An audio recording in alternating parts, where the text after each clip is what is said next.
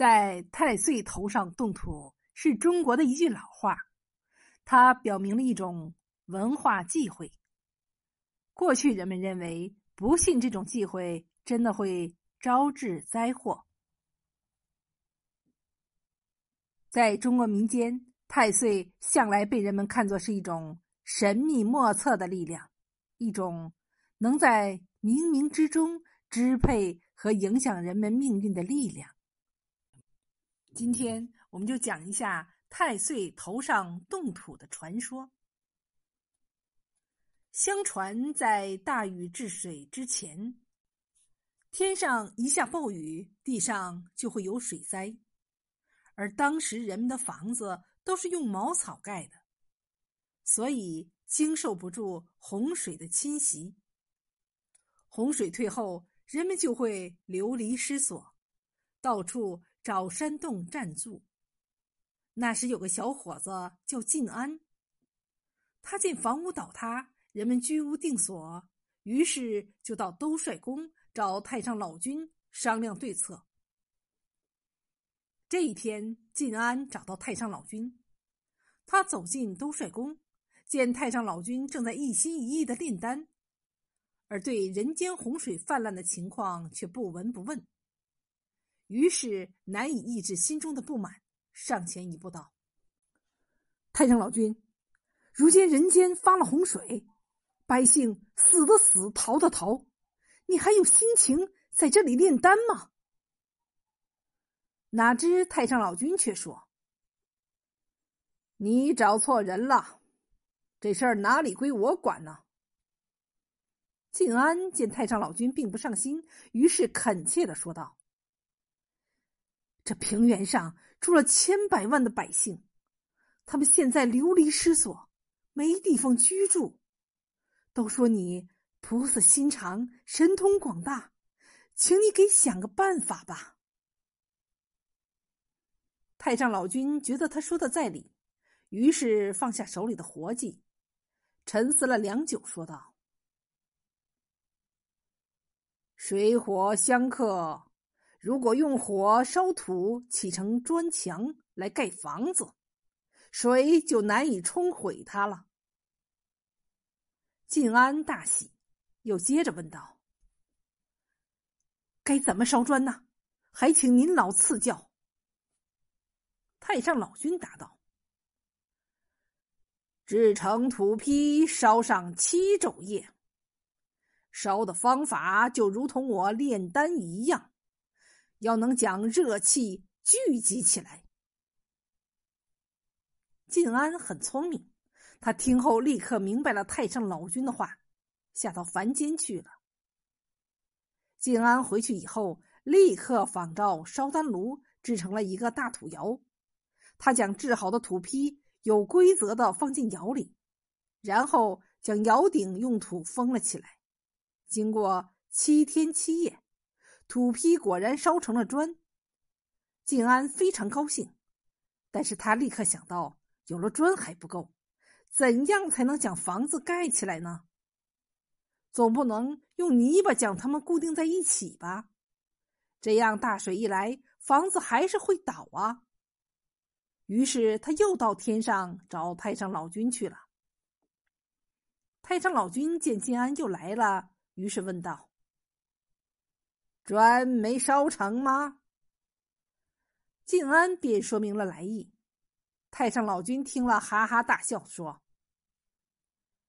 这地上有种石头，叫做石灰，火烧后会成为白色石块或石粉，之后再用水浸泡上两天，就是砌墙的绝好材料。”静安听了。忙给太上老君磕头，然后高高兴兴的下凡去了。这之后，静安将这个主意告诉了天下的百姓，他们挖土制砖盖房子，忙的是不亦乐乎。有个管理凡间土地的神仙叫太岁，他喜欢到处游玩。这一天，他游玩到来，见百姓都在动土，顿时大怒。于是派手下查明事情的来由。手下回来报告说，有个叫静安的人，是他在带领大家盖房子。太岁很生气，说道：“这小子真是吃了雄心豹子胆，敢在我太岁头上动土！快将他拿下，我要亲自问问他。”手下于是将晋安带到太岁面前。只听太岁大吼道：“大胆晋安，是谁指使你随便动土的？”晋安知道太岁正在气头上，于是恭恭敬敬的回答道：“太岁，您别生气，洪水冲毁了百姓的房屋，百姓没地方居住。”我只好挖土烧砖，带领百姓重建家园。由于此事紧急，没有及时通知您，还请您见谅。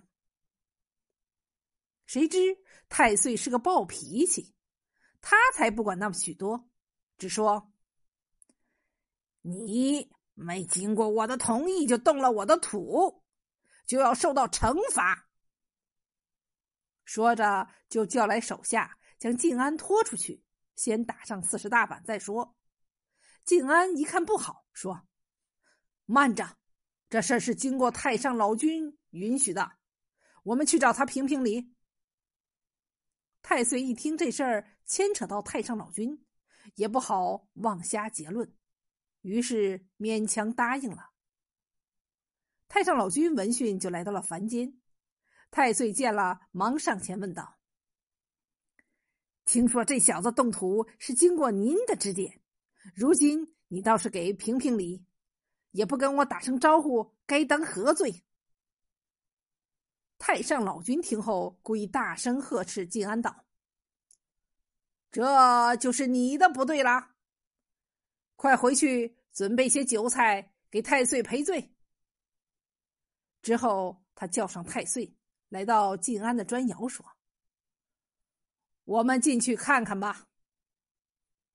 太岁也没在意，就跟着太上老君进去了。之后，他们坐在一个烟洞房里谈话。烟洞房里的温度极高，烟雾也很浓。太岁坐了一会儿就坐不住了，要往外走。太上老君却死死的拉住他，故意说：“太岁，别走啊！静安还没有来赔罪。”你别说走就走啊！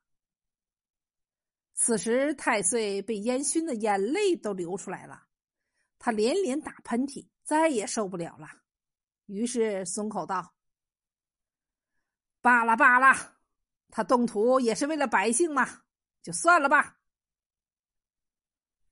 说罢，他甩开太上老君的手，赶紧跑出了烟洞房。之后。静安带领百姓造了很多的砖房，这种房子不怕洪水冲袭，百姓们都过上了幸福的生活。